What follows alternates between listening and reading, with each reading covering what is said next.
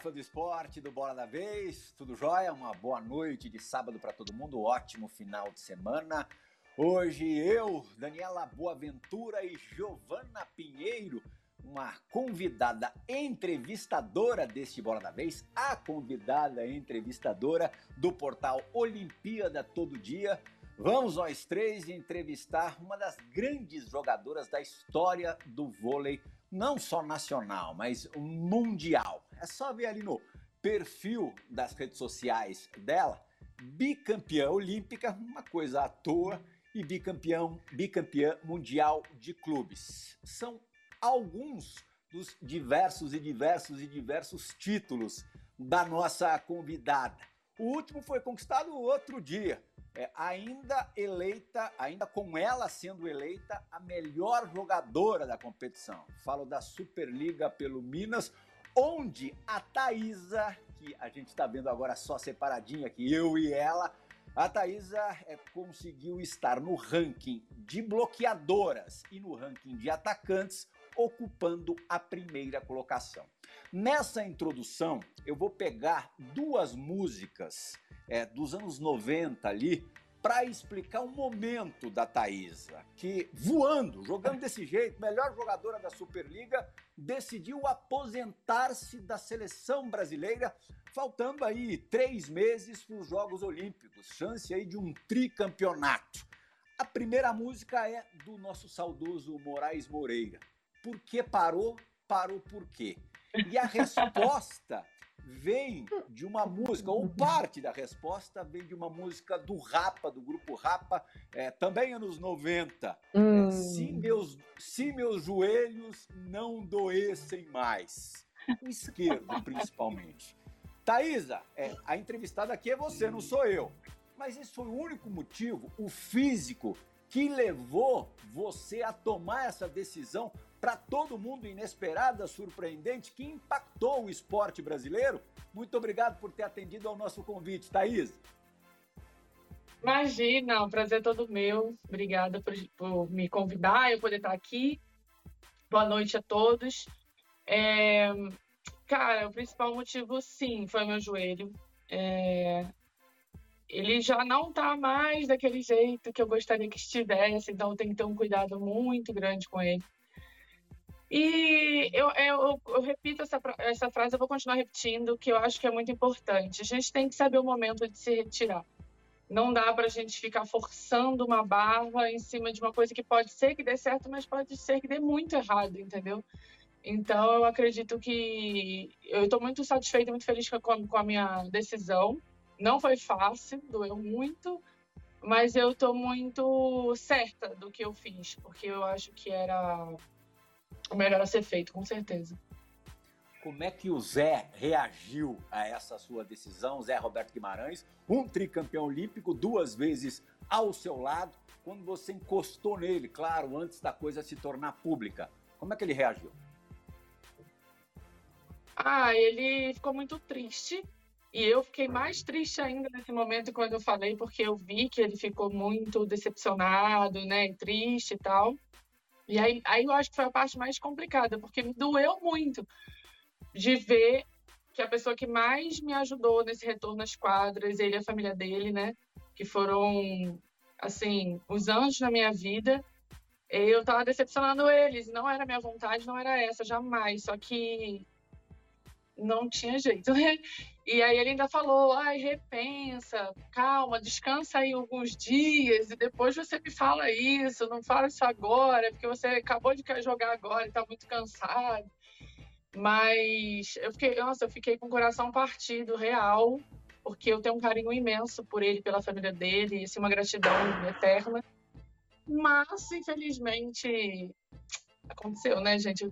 Foi uma decisão muito pensada, não foi uma coisa de uma hora para outra, sabe? Não foi uma. Acordei e não quero mais, não é isso. Eu, venho pensando sobre isso há muito tempo e eu conversei com muitas pessoas é, até chegar à conclusão, assim, sabe? Foi uma coisa bem pensada. Dani, tua primeira participação vai para ser tentar demovê-la ou entrar numa corrente para fazer com que ela mude de, de opinião, de decisão, ou você vai fazer uma pergunta já direto? Olha, eu confesso que eu gostaria muito que ela mudasse de decisão, mas eu também respeito muito essa decisão, porque é uma atleta com três cirurgias no joelho, que não precisa provar mais nada, já provou para si, para o país, para todo mundo, onde pode chegar e o tanto que é corajosa para sempre estar tá quebrando os limites o limite das críticas, o limite da dor, todos os limites, Thaisa. E em cima disso, e, e, do que você falou agora, eu queria te ouvir um pouco sobre o momento em que você chegou à conclusão, né? É uma decisão pensada, é uma decisão que toma tempo, que deve ter tirado o teu sono em muitos momentos. Eu vi como você acabou o jogo do Minas depois do título, assim, a sensação que a gente tinha era que você estava com dor do cabelo até a sola do pé. Então eu queria que você falasse, é porque assim, dava para ver um esgotamento, uma entrega tão absurda, tão grande, que eu imagino que tenha passado um pouco por aí, né? Então, em que momento que você falou, é, não vai dar mais, e o tanto que isso tem a ver também com você querer continuar jogando vôlei, por mais contraditório que pareça? É verdade. É, é, realmente, assim, acabou o, o jogo, eu estava exausta, acabada, é, eu passei alguns dias com dor no meu corpo inteiro, mas que eu acho que é normal também, né? É, depois que passa toda aquela tensão de uma final, que você doou realmente tudo, não só fisicamente, mas mentalmente, que foi muito pesado mentalmente, é, o corpo da gente sente, né? Porque a gente fica numa, com, todo contraído, né? Preparado para a guerra ali. E quando relaxa, vem, vem aquelas dores até que, não, que eu não estava sentindo.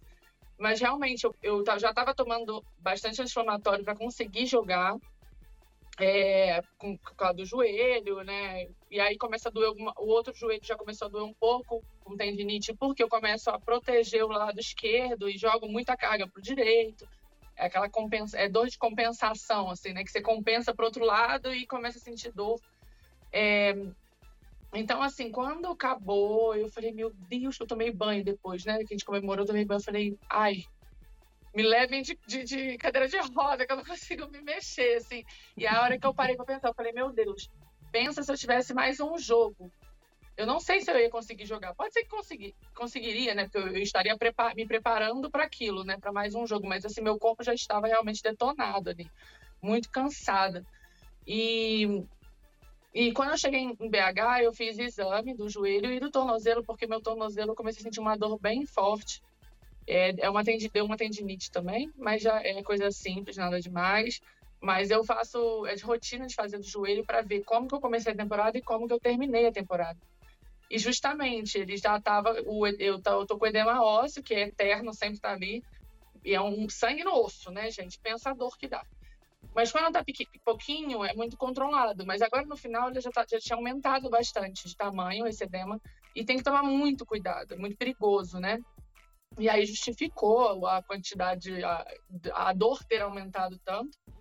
E aí que eu falo, se eu quero continuar jogando ainda em alto nível por alguns anos, se eu acabo essa temporada, uma semana depois eu já tô, eu já tô na seleção, emendando e saltando e jogando, porque cada treino lá é um jogo, porque eu tô com as melhores do Brasil. Então não, é, não tem como você treinar. Ah, hoje eu vou treinar 50%. Não tem como, senão você vai treinar mal pra caramba e não vai conseguir fazer nada, porque são as melhores do Brasil. Então, é, você tem que dar 100% todos os dias.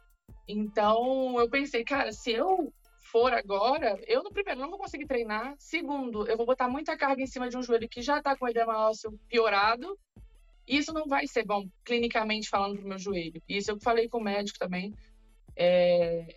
Eu falei, depois que eu tomei a decisão, eu, eu, eu falei para ele, e aí, Doc, o que, que, você acha? Porque ele também deu, deu a, as opiniões dele, mas não me influenciou. Aí, tipo assim, é, tipo, ai, ah, Thaís, eu acho que você não deve fazer ou não deve ir. Muito pelo contrário, só falou, é isso, isso, isso, é com você a decisão. Mas depois que eu tomei a decisão, ele falou, eu posso falar uma coisa? Eu, como médico, olhando seu joelho, pensando que você quer jogar mais alguns anos, foi a melhor escolha que você fez para o seu joelho. Então, eu... acho que isso responde muita coisa, né? Eu estava, é, quer dizer, é, é realmente é, é, dramática a situação, é mesmo de, de buscar forças da onde não existe ou ali no limite do limite do limite. Estava até acompanhando as, as finais da Superliga agora ao lado da, da minha filha pequena e ela não conseguia entender como você joga ali com aquela proteção gigantesca é, no joelho. E tem mais um detalhe, né? Jogos Olímpicos, Olimpíada é jogo dia sim, dia não. Quer dizer, você foi Exatamente. realmente extremamente sensata, madura, apesar que vai fazer uma falta danada. Giovana, saque, a bola tá com você agora, manda bala. Obrigada, gente, pelo convite de estar aqui. É uma honra poder conversar com a Thaisa. E eu já vou emendar na, nessa pergunta, já que a gente está falando sobre isso, não tem como, acho que a torcida brasileira já estava pensando, né? Ai, a Thaisa no auge, seleção brasileira. E a Thaisa já faz parte de um, de um seleto grupo de bicampeãs olímpicas. E aí eu te pergunto, quão difícil foi para você é, essa medida de escolher a longevidade do clube e não brigar para entrar na história ainda mais com esse ineditismo de tentar um tricampeonato é, olímpico? Como, como foi balancear isso? Bom, eu acho que. Eu acho não, tenho certeza que nesse momento eu deixei minha vaidade de lado. Nesse momento, você não pode ter a vaidade, porque se eu for pela minha vaidade, meu Deus, é óbvio que vaidade que eu digo assim, uma vaidade boa, né? Não tipo naquela coisa né, que é ruim da coisa de estar ali na seleção, de representar o meu país, de estar com a camisa do meu país, cara, estou sendo vista e buscar mais um título olímpico é uma vaidade, é uma coisa que seria mais para o meu ego do que pensar com razão para uma longevidade, entendeu? Então acho que, que isso foi deixado de lado. E outra coisa, eu pensei muito no grupo também. Eu não pensei, eu não pensei só em mim. Eu pensei o seguinte, eu venho falando, eu, eu conversei isso muito com meu noivo. Falei, pensa, eu tô lá no jogo dia sim, dia não. Aí eu tô bem, tudo bem, vamos lá. Comecei bem, jogando bem, daqui a pouco eu comecei a sentir muita dor, porque não tem descanso, muito descanso entre um jogo e outro. Meu joelho inchando, não conseguindo treinar. Aí chega a parte principal do campeonato, meu joelho tá muito inchado, tô com muita dor e não vou render, não vou conseguir jogar. Nem os anti-inflamatórios estar tá fazendo, é, fazendo efeito, digamos assim. E aí? Como é que eu vou? Eu, eu pensei, cara, não vou ajudar eu, eu não vou estar rendendo em alta performance meus 100%, porque se, a partir do momento que você está com dor, você não consegue render o que você gostaria. E seleção é muito pesado. Na Superliga ainda tem um jogo que é um pouco menos, outro que é, um, é, é que você consegue segurar, que dá para você jogar ali tipo 70% na, na, seleção você não tem como, principalmente a Olimpíada, você não tem como diminuir a, a, o ritmo, diminuir a pegada dentro do jogo, porque pode custar a sua classificação. Então, assim, eu pensei, cara, eu, é, eu vou tirar o lugar de uma jogadora que tá voando, que tá nova e tá botando a bola no chão, sendo que pode ser que eu chegue ali no meio do caminho e não, não possa ajudar. Entendeu? Eu, eu, pensei muito por esse lado também. Porque eu sei o que, que acontece comigo quando os Jogos da Copa do Brasil, por exemplo, na semana seguinte, eu fiquei acabada. Eu não consegui treinar a semana toda, praticamente. Então, assim, é, eu, eu, tenho, eu, tinha que pensar e, e pontuar e essas, essas coisas assim, no papel mesmo para entender como que eu poderia reagir a uma Olimpíada. Porque foram testes que eu tive durante a temporada. E foi justamente isso que aconteceu. Eu rendi muito, mas assim, não dava sequência, porque eu tinha um, um break ali, eu tinha uma semana para descansar, e, e, na, e na Olimpíada eu não voltei. E aí é justo eu chegar lá, não conseguir render, não estar na minha melhor performance e tirar a vaga de uma jogadora que está sonhando com isso e está fisicamente 200%. De repente você pode até estar tá falando da pessoa que vai participar agora desse Bola da Vez, uhum. amigona sua, campeã ao seu lado, é companheira de várias, várias é, batalhas e tem 39 anos e um sonho prestes a ser realizado. Ela vai falar agora de um traço muito marcante, Thaisa, da sua personalidade. Pode rodar. Ai, meu Deus. Oi, Tatá. Bom, primeiramente falar que tô morrendo de saudade de você. É... E queria fazer uma pergunta para você. É verdade que você é competitiva? que até no manchete você não gosta de perder e se você perde, ó, fica pé da vida. Conta aí pra galera, porque eu já sei. Um beijo. Saudade. É. Eu acho que essa é a resposta, mas é com você. Maravilhosa! Gente, eu sou. Não é que eu sou competitiva, eu sou sei lá o que, que eu sou, eu sou muito fora da curva, porque eu, eu com, vou começar a competir, a brigar até com juvenil, né? Minha 16 anos eu tô lá brigando. É, vai te pegar! Tipo aquela loucura. Depois eu paro e penso, meu Deus, eu tô traumatizando a menina. Calma, eu te amo, vem cá, pega, pega no colo, ajuda. Mas assim, na hora do, do jogo, joguinho ali, né? Do treino. Gente, se alguém vira pra mim e fala assim, sei lá, bate mais forte. Ah, ou, ou tipo, comemora que me pegou no bloqueio. Meu Deus do céu. Eu só falo assim, Macris, me dá de novo. Repete a bola. Tipo assim, o pessoal já fica, não ataca pro outro lado, não vem pro meu lado, não. Porque, tipo assim, é como se fosse assim, meu Deus, final de Olimpíada e alguém me provocou do outro lado. Eu fico muito louca. E eu sou assim pra tudo. Eu sou competitiva pra tudo. Até no Paroímpa eu sou competitiva, cara. Meu Deus então, do céu. Então, Thaisa, mas tem uma coisa, né? Eu sei que você faz um, um trabalho de coaching e que é, te ajuda bastante, te auxilia demais.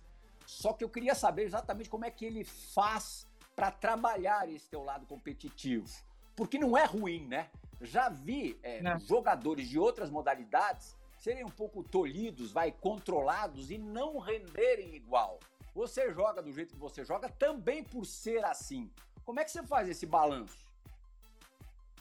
Sabe como é, é, eu, assim, eu descobri, eu sabia que eu era assim, mas eu não tinha muita noção da profundidade de, de, dessa característica.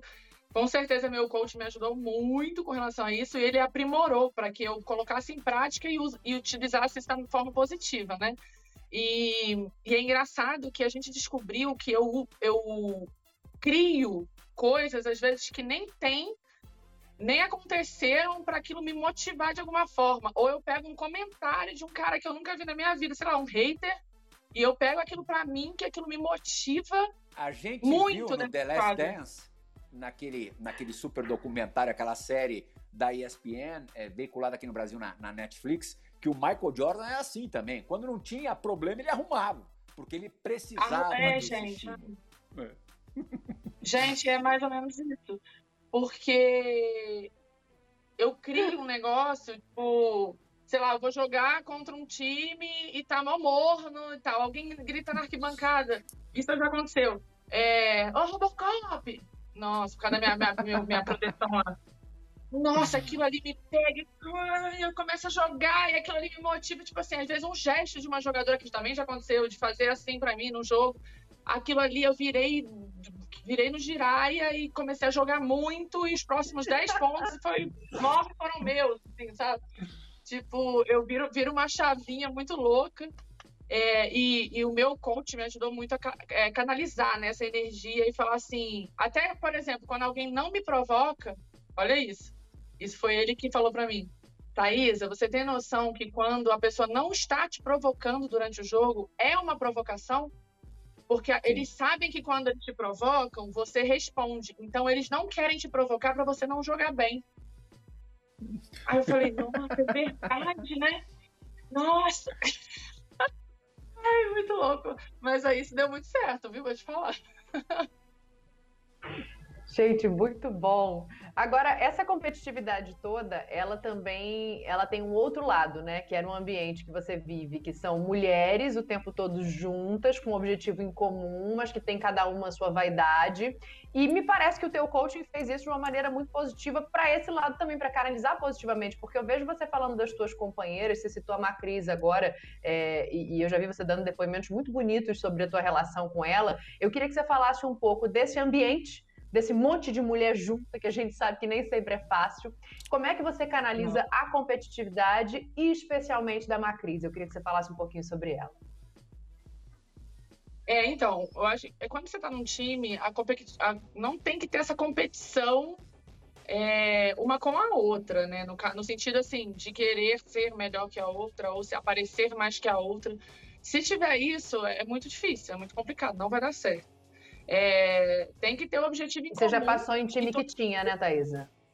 Já, com certeza. Com certeza tem. É, não é sempre que a gente consegue um grupo que é tão bacana e que torce tanto uma pela outra. É, mas, é, graças a Deus, isso aconteceu aqui. É, não quer dizer que não tem algum tipo de problema, algum tipo de ajuste a ser feito, que é natural, porque são pessoas completamente diferentes ali convivendo juntas praticamente todos os dias, o tempo todo. É, mas isso a gente soube, soube levar da melhor maneira, porque a gente se gosta tanto que, até mesmo quando a gente tem alguma, algum detalhe para ajustar, é com muito carinho. A gente fala querendo trazer a pessoa para o grupo, querendo fazer a coisa dar certo. Então, sempre funcionou muito bem. É, mas não, é um trabalho muito simples, até porque cada uma tem um perfil completamente diferente da outra. É, isso eu posso falar, porque o meu é completamente diferente da Macris, por exemplo. A Macris ela é muito mais tranquila, muito mais. É, ela observa muito, ela é muito estudiosa, ela é super inteligente, questiona tudo e, e calma. Fala baixo. Eu já sou uma explosão, né? Eu falo pra caramba, eu grito, eu quero fazer, eu quero isso, quero aquilo, e sou muito louca, falo pra, pelos cotovelos. E, tem, e, é difícil essa convivência, né? Porque você entender que a pessoa é completamente diferente de você e respeitar isso não é um trabalho fácil. E a gente conseguiu fazer isso muito bem. A Macris não tem, cara, o que falar. Ela é, é uma parte de mim. Porque não, não tem como não dizer que ela, ela é uma fada mesmo do levantamento. Ela é incrível no que ela faz. Ela é extremamente inteligente. É, ela é amorosa ela é altruísta, sabe aquela pessoa que quer muito fazer pelo outro. E às vezes ela até se perde por isso.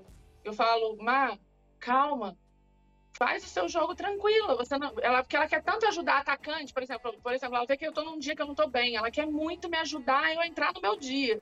E ela quer fazer alguma coisa para melhorar, só que acaba que isso pode vir atrapalhar ela, porque ela fica muito preocupada em ajudar. E essa é a Macris. E a gente criou uma conexão muito incrível e principalmente confiança. É, nesses últimos jogos, a gente teve a, a estratégia mudou. A gente fez a, a estratégia de, jogo, de eu chamar ali, segurar o bloco e ela jogar escapando, porque eu tava com bloqueio triplo. E aí eu virei para ela assim: olha aqui no meu olho, eu confio em você. A hora que você quiser botar para mim, eu tô aqui para receber, mas ó, não se preocupe em botar a bola para mim. Eu vou chamar e joga com as meninas, porque eu sou uma jogadora que eu sempre falo o contrário, né? Pode jogar essa bola para mim. E, eu fico na cabeça dela querendo atacar o tempo todo. E nesse momento eu falei, e ela, e ela, e a gente se conectou de um jeito que, meu, foi, é, é muito incrível. Espero que, que a gente só melhore nessa situação aí de, de ficar mais próxima, se conectar cada vez mais. A gente vai estar junto aí na, na, nas próximas temporadas no Minas. É, mas isso é uma relação de confiança né? Que a gente foi criando de pouquinho a pouquinho, foi melhorando, foi se entendendo. E foi, foi dia a dia, não é de uma hora para outra. No dia a dia, a gente foi aprimorando isso e se conectando, nos tornamos muito amigas, né? Isso acho que ajudou muito no, no fim das contas. Vou aproveitar e fazer uma pergunta com relação a essa temporada também, mas primeiro a gente estava falando do coaching, como foi importante para você, como você trabalhou a competitividade. O que mais o coaching trouxe para a Thaisa dentro de quadra? Quais foram mais é, as coisas que você trabalhou, que você lapidou em você para esse seu auge de agora? E o quão importante foi essa temporada no Minas para você como jogadora? Você fala muito dessa equipe que você tem, né? De físio, de médico de todo mundo que te deu todo o suporte. O quanto isso foi importante para você? Bom, vamos começar por isso. Ah, foi extremamente importante, né? É, na, na, na, temporada passada e nessa.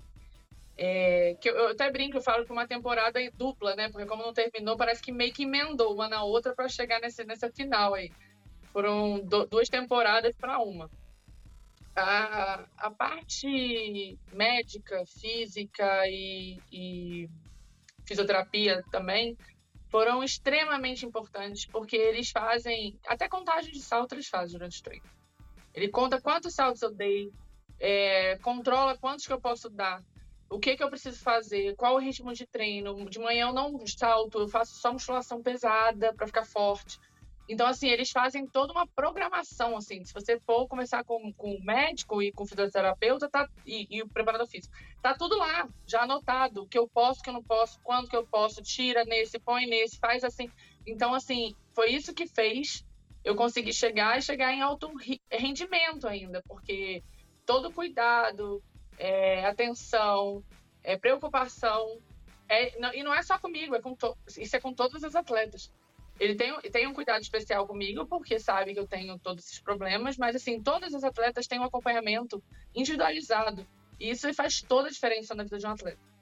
E com relação ao meu coach, é, eu trabalhei muitas crenças né, que, eu, é, que eu tinha lá atrás, que eu nem imaginava que eu tinha, crenças de merecimento, de identidade, que me travavam e me limitavam a chegar, ir além do que eu poderia.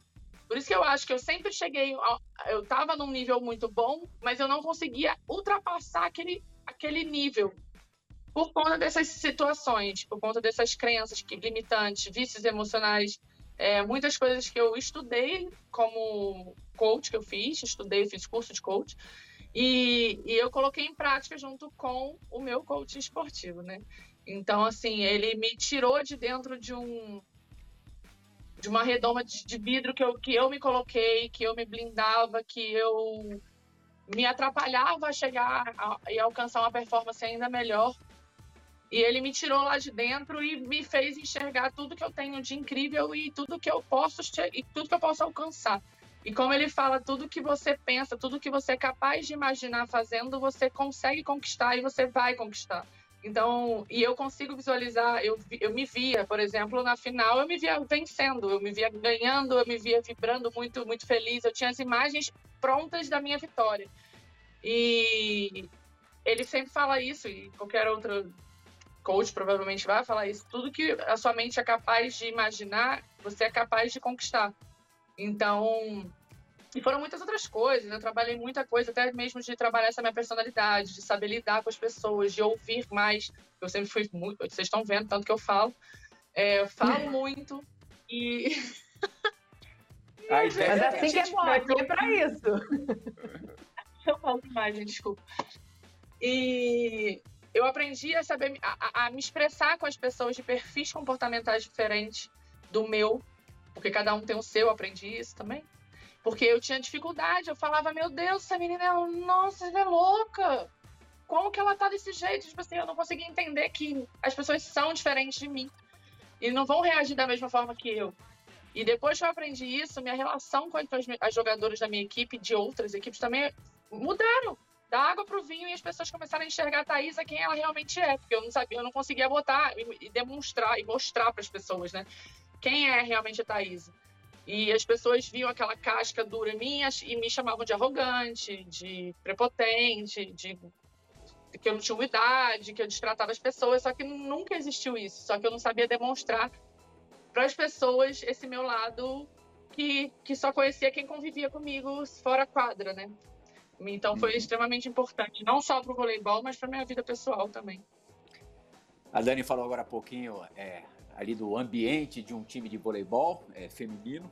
E eu tô também em franca desigualdade nesse, nesse bola da vez para é, aproximar um pouquinho aqui a proporção é, mulheres e homens. Eu vou chamar meu parceirão, narrador, apresentador dos canais esportivos da Disney e apaixonado por voleibol, Fernando Nardini para fazer uma perguntinha para Thaís. Oi pessoal, oi Thaís, que legal te ter no Bola da Vez, mais legal ainda que você tá saudável e jogando tudo que sabe de novo, já que me deram esse espaço aqui, eu vou logo abusar e fazer duas em uma. A primeira é a seguinte, por conquistas, pela revolução da posição, por tudo que fizeram na quadra juntas na seleção brasileira, em que prateleira na história do voleibol estão Thaisa e Fabiana? A segunda é uma pergunta que eu faço a praticamente todas as pessoas que estiveram naquele grupo de 2012 na seleção brasileira.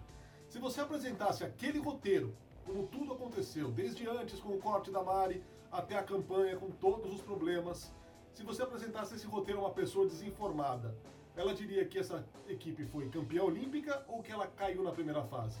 Era tipo aquele roteiro que tinha uma grande chance de dar errado e acabou dando muito certo? Um beijo para você e boa sorte na sequência da carreira. Ah, legal.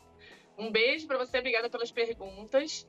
É, então, eu e a Fabiana, eu até comentei isso esses dias, falando que nós realmente mudamos muito o patamar da central, né? De como a central joga, de como é a influência da central num jogo, num time. É, é, nós, na maioria das vezes, você vê as centrais bloqueadoras apenas. Tá ali bloqueando, recebe uma outra bola, a gente, eu e a Fabiana não, nós éramos bola de segurança.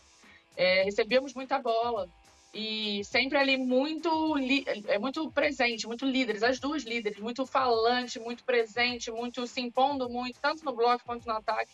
E isso revolucionou, né? Depois da gente começou a aparecer mais centrais jogando dessa forma. É, eu acho sim que essa dupla vai ficar para a história, vai ficar para na lembrança de muito por durante muito tempo aí. Espero que nós tenhamos acrescentado muito aí para o voleibol. Eu acredito que sim, na minha visão. É, e que apareçam ainda mais jogadores com essa com esse ímpeto, né, de querer atacar, não só bloquear, de querer fazer tudo ali dentro e não simplesmente se limitar a uma bloqueadora que passa desapercebido. É, então, acho que nós estamos aí na história, estamos eternizadas, eu acho isso incrível, gente, com essa contribuição que a gente deu, e eu amo muito Fabi. O Azaf está chegando, gente, o filhinho dela já está para isso nascer, eu tô tão feliz. É, a outra pergunta, ah, de Londres, né? Londres, tinha tudo para dar errado, meu filho. A vaquinha já tinha ido pro brejo, tava só com o rabicó de fora, assim, ó, e puxaram pelo rabinho, porque, meu Deus do céu, e engraçado, porque a gente estava treinando demais. O nosso treinamento era muito forte, muito bom, muito intenso. Chegava no jogo que estava travado, não sei o que estava acontecendo. E tinha tudo para dar errado. Eu acho que foi mais ou menos a história que aconteceu com a China na, em 2016, que elas também se classificaram na Bacia das Almas, ali, de como a gente fala é, e, e, foram campeãs. E foi mais ou menos o que aconteceu com a gente. A gente se classificou ali na Bacia das Almas, precisando de resultado de outro time. Eu acho que hoje, hoje não, depois, depois né, que a gente ganhou dos Estados Unidos, os Estados Unidos devem ter se arrependido de ter classificado a gente, porque se eles tivessem perdido um jogo, um jogo que não valia nada para eles, é, a gente não classificaria. Só que eles estavam tão absolutos e tinham tanta certeza que venceriam aquele campeonato que eles jogaram e ganharam e não se importaram se classificariam a gente ou não. Mas foi o que salvou a gente, deu um respiro para a gente voltar e voltar com tudo e conquistarmos assim. Ai, que lindo, gente, estou vendo aqui as imagens. Olha, dá até frio na barriga aqui, só de ver essas coisas. dá, dá arrepio, gente. Até hoje eu lembro da arrepio. E foi lindo, né? Mas tinha tudo para ser aquela, é, aquela coisa que você vê antes e fala, ih, ganhar não Pagar não, é, perdeu vou já. Vou confessar a você que o Brasil e Rússia, eu fui pro ginásio é, para fazer a matéria da. Pronto para fazer a matéria da, da eliminação, porque é, tudo levava a crer que isso fosse acontecer, né? Tava tudo dando pinta de que isso iria acontecer. E vou te falar que de todos os Jogos Olímpicos que eu cobri, eu nunca me emocionei tanto como nesse dia, nessa virada espetacular, depois no quinto set com 425 match points contra a Sheila ali fazendo milagre. Vocês todas, né? Aquilo foi uma coisa de maluco. O maior jogo de vôlei que eu já vi na minha vida, aí não tô nem falando só do aspecto profissional, de estar trabalhando no local, foi sem dúvida esse, esse Brasil e Rússia inesquecível. Quando eu é, tiver netinhos, eu vou contar para eles a história desse, desse dia em Londres. É, você é sempre, você é sempre é, muito contundente em quadra, né? expansiva, gestual, falante, briguenta, e isso também, o que eu acho muito bacana, é, acontece fora da quadra em alguns momentos. Estou dizendo ainda relacionado a voleibol você é crítica aberta, pública à Confederação Brasileira de Voleibol. Algo raríssimo, né? Não só na, no, no vôlei, em qualquer esporte no Brasil é difícil ver um atleta do teu tamanho se posicionando, mesmo do teu tamanho se posicionando, né? Porque a gente às vezes não entende. Pô, esse cara é tão grande, ele poderia fincar os pés e brigar por alguma causa. Isso não acontece. Com você acontece. E a gente teve agora, é, muito recentemente, é, mais problemas, corte de créditos. É, o, o, o, quem paga o pato no final das contas acaba sendo o atleta com menos recursos, menos possibilidades de trabalho, isso por causa de irregularidades na gestão. É, eu queria saber é, do que, o que, que, mais te desagrada do que é feito hoje na CBV e o que, que você acha mais urgente é, que necessitaria mudar assim de, de hoje para amanhã, da noite para o dia. Nossa, nem fala. Eu acho que é muito importante um atleta se posicionar, principalmente se ele tem um peso grande dentro, uma representatividade grande dentro do esporte que ele pratica. E necessário fazer isso. Eu acho até triste quando não se tem um posicionamento e as pessoas se escondem. Porque por trás fala que está tudo errado, que gostaria que fosse diferente, mas não tem coragem de falar, olha, está errado, gente, precisamos mudar. É, isso você não está desrespeitando ninguém, você não está é, passando do limite, não. Você está simplesmente é, expondo sua opinião e expondo situações que você quer que melhorem em prol de, de todos. Não é para mim, é para o voleibol. Eu penso para o futuro, eu penso para frente. Tipo, se continuar do jeito que tá, só vai ladeira abaixo, gente. Já tá ladeira abaixo, né? Tipo, é... E se continuar, o que, que vai ser do vôlei mais para frente, entendeu? Você já passa por tantas dificuldades agora. É muito triste isso. Eu vou continuar me posicionando, me posicionando sempre fui assim para tudo. Ai, é, essa, essa, essa última aí foi uma gota d'água, né? Eu acho que foi avisado, foi lembrado, gente, tá errado, vai dar, vai dar ruim, tem que seguir as regras, a regra tá, tá sendo burlada, gente, gente, gente, nada foi feito, foi, foi deixando levar, foi empurrando com a barriga e aconteceu o que aconteceu. Eu acho, sinceramente, que o principal, acho que hoje, a primeira coisa a ser mudada é mudar todo, todo o pessoal, é mudar tudo, é inovar mesmo, é trazer, renovar, trazer gente nova, trazer pensamentos diferentes, pensamentos de pessoas mais modernas e que estão dentro aí, que estão rodando o mundo e vendo tudo que está acontecendo para buscar essa mudança. Não adianta ficar com aquela cabeça tradicional e lá, lá de trás, porque o vôlei já mudou, está tudo mudando, constantemente mudando, né? Todos os dias alguma coisa diferente acontece, alguma coisa está mudando. Então, a gente precisa, acho que principalmente é mudar essa gestão, tentar algo novo, largar a mão de vaidade, largar a mão de achar que a CBV tem dono, porque não tem. O único dono da CBV é, é o voleibol brasileiro. Então, assim, não adianta querer botar a vaidade à frente e achar que, ah, não, eu, eu mando aqui, eu não quero sair daqui porque eu, porque eu, eu, eu. Não, não tem eu, tem o nós. Então, é largar isso, tirar, largar, largar o osso um pouco e, e tentar trazer pessoas competentes, é, jovens, é, pessoas que estão trabalhando na inovação, trabalhando na modernidade para tentar mudar e fazer algo. Para mim é isso. Eu acho que não tem que pensar com, com, o ego do, da, da, individualidade. Ah, eu, eu quero estar aqui, eu sou o poder supremo e quero me manter assim. Não é isso, gente. Eu acho que cada um, ou qualquer pessoa que entrar ali, ou que estiver, tem que pensar que é estou aqui pelo voleibol, eu represento o vôlei, não é, não tem meu nome aqui. Eu quero fazer o melhor. E se o melhor for me retirar para ter alguém que vai fazer diferente, que vai, vai fazer melhor, que seja. Tipo, larga a mão da verdade sai. Cara, realmente não tá dando certo. Nenhum atleta, tipo, para não dizer nenhum, mas 99, 98% dos atletas são contra a, a atual gestão. Então, é, com, com que cara que a pessoa tá lá e tá achando que tá tudo bem? Pô, se ninguém tá querendo, se a maioria dos clubes e quase nenhum atleta gostaria e gostaria de que mudasse, por que, que vai continuar forçando uma barra, entendeu? Então, acho que essa, para mim, deveria ser a principal mudança. É, e foi justamente esse continuismo que causou esse corte é, total de, de créditos à confederação. Dani?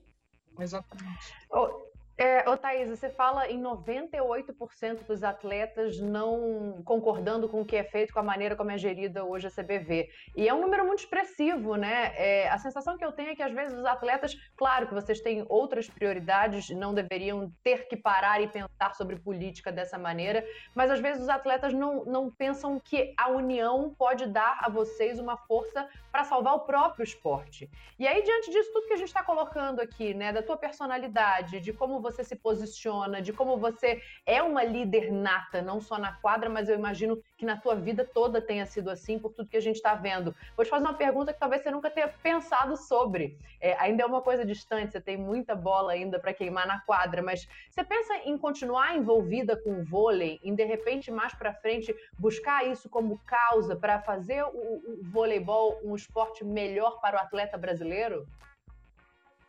Ah, eu já pensei sim, viu? é, oh. justamente essa parte aí de, de ajudar a ver se a gente consegue mudar alguma coisa, né, no que está acontecendo agora.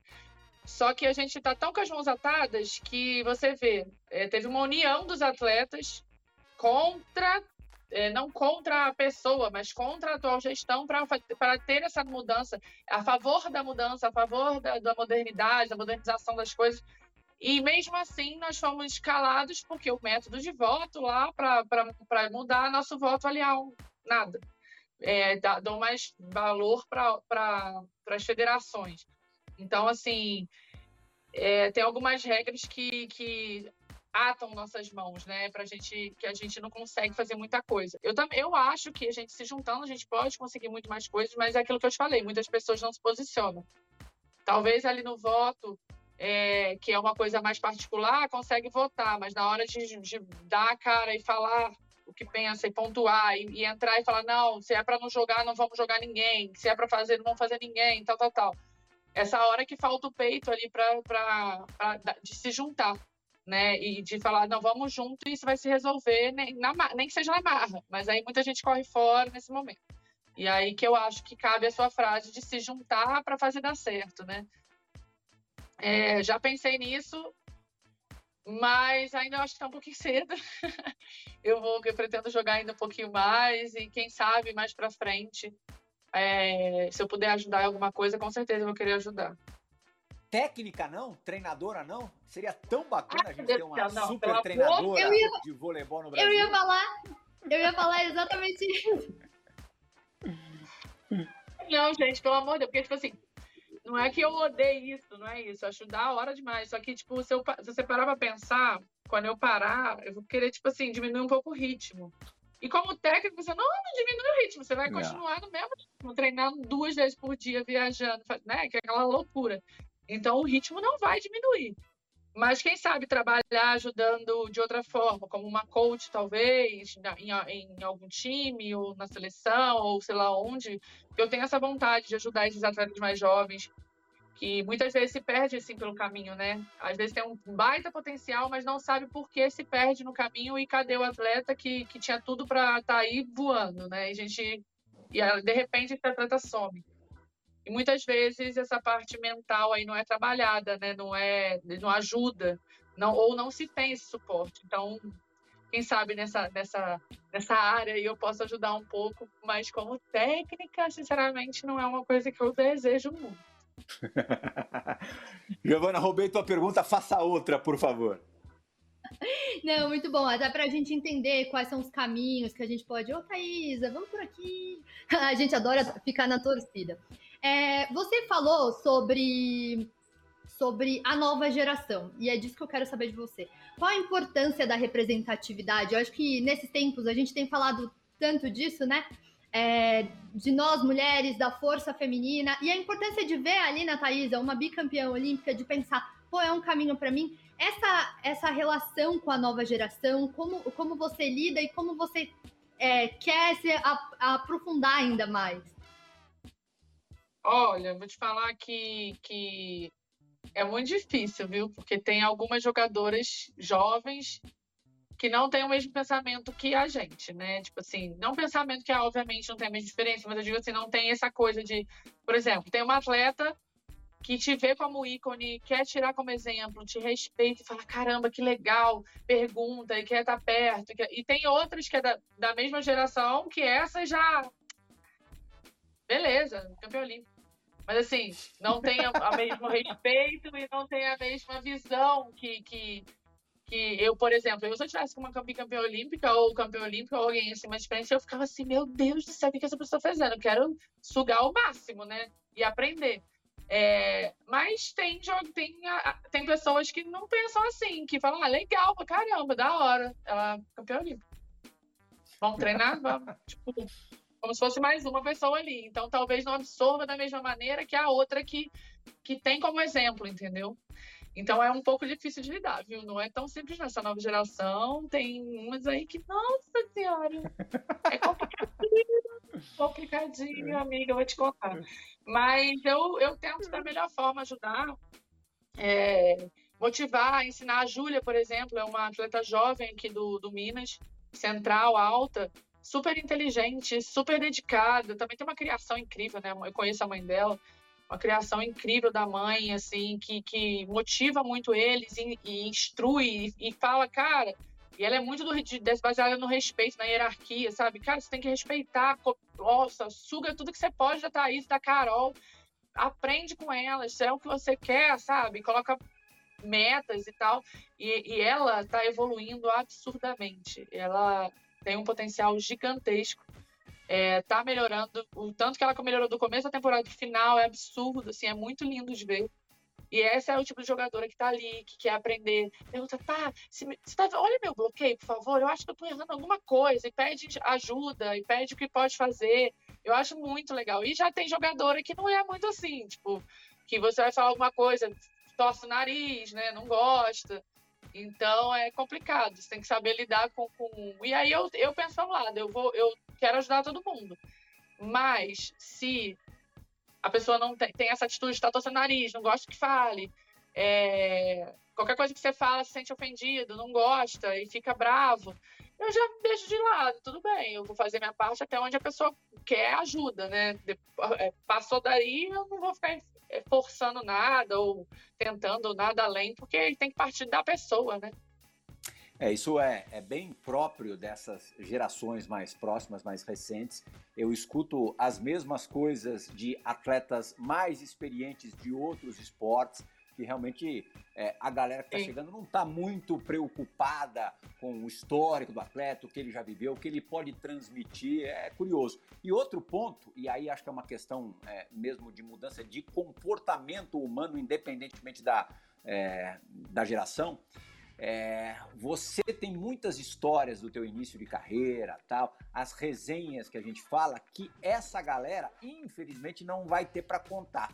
Porque hoje fica ali todo mundo no seu próprio universo, no seu próprio mundo, é, na frente de um celular dentro do quarto. E por falar em resenha, é, eu apresento, Thaís, um programa é, com jogadores de futebol, ex-jogadores também, é que basicamente é disso, de contação de histórias mesmo. O próximo bloco vai ser em parte dedicado a essa parte. Duas ami amigas suas, diria amicíssimas, vão te entregar aqui no Bola da Vez. Todo esporte, Ai, Deus saia Deus. daí. Prepare-se, Thaís. Prepare-se que vem chumbo grosso. Tô brincando, é fogo amigo. A gente volta já.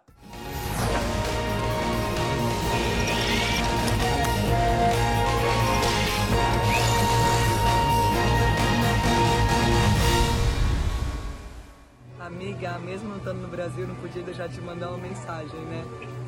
É, você lembra aquela vez aqui no Vietnã que você deu uma bolada na cabeça de uma pessoa e o cabelo... Lembra de quem que foi?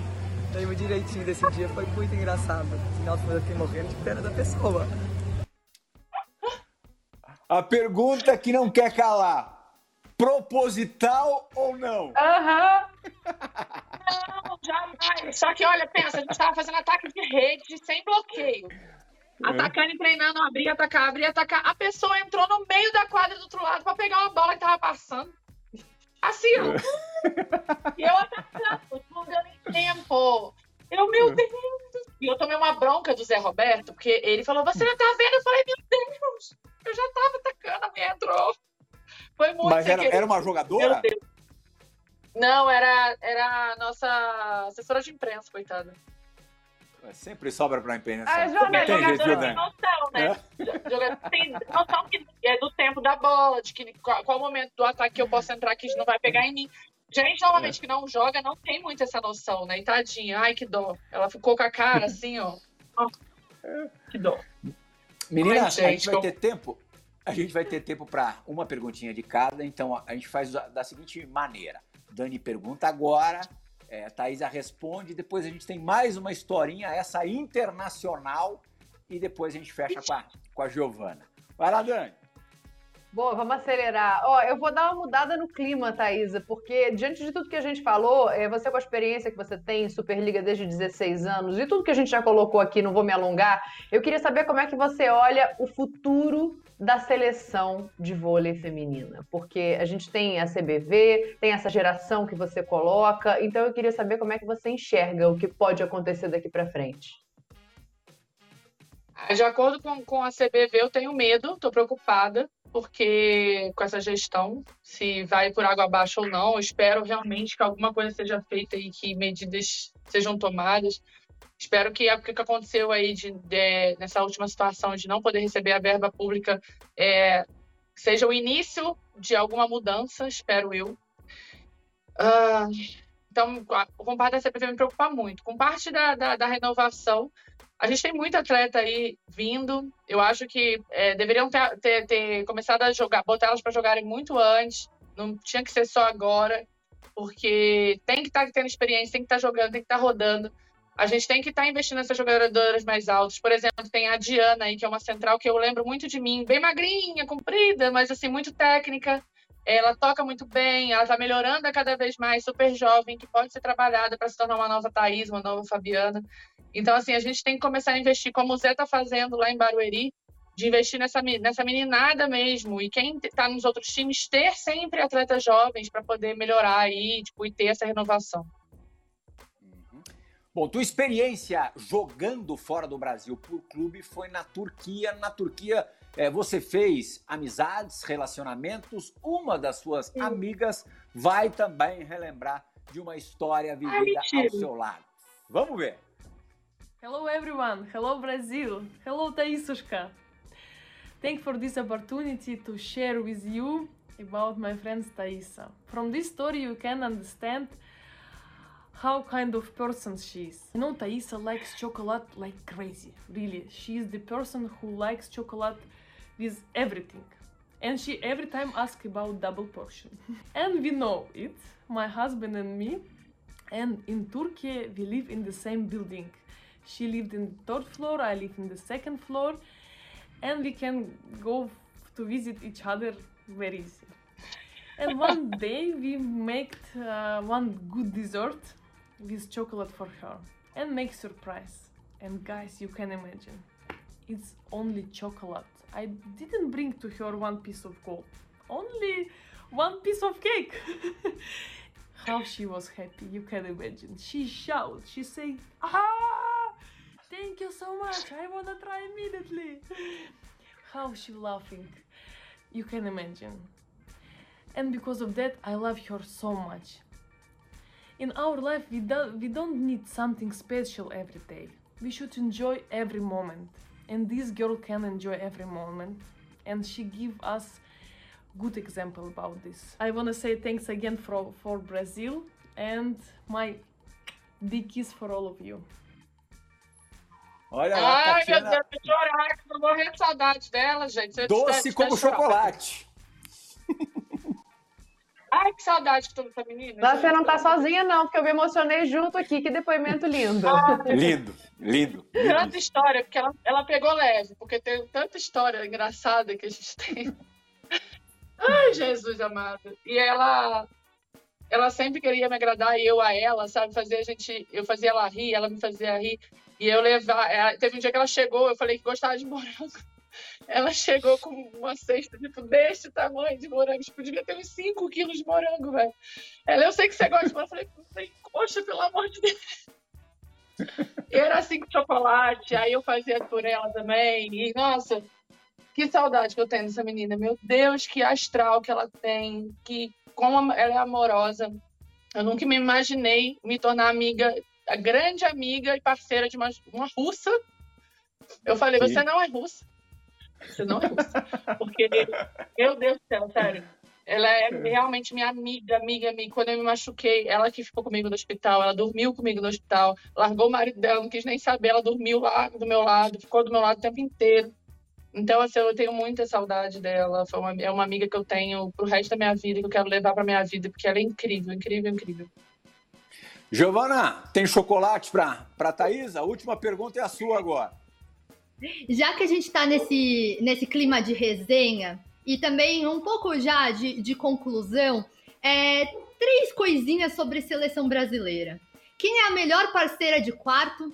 O melhor momento que a Thaisa viveu na seleção brasileira, especificamente, assim, qual jogo, qual medalha é mais especial? E uma derrota que doeu muito.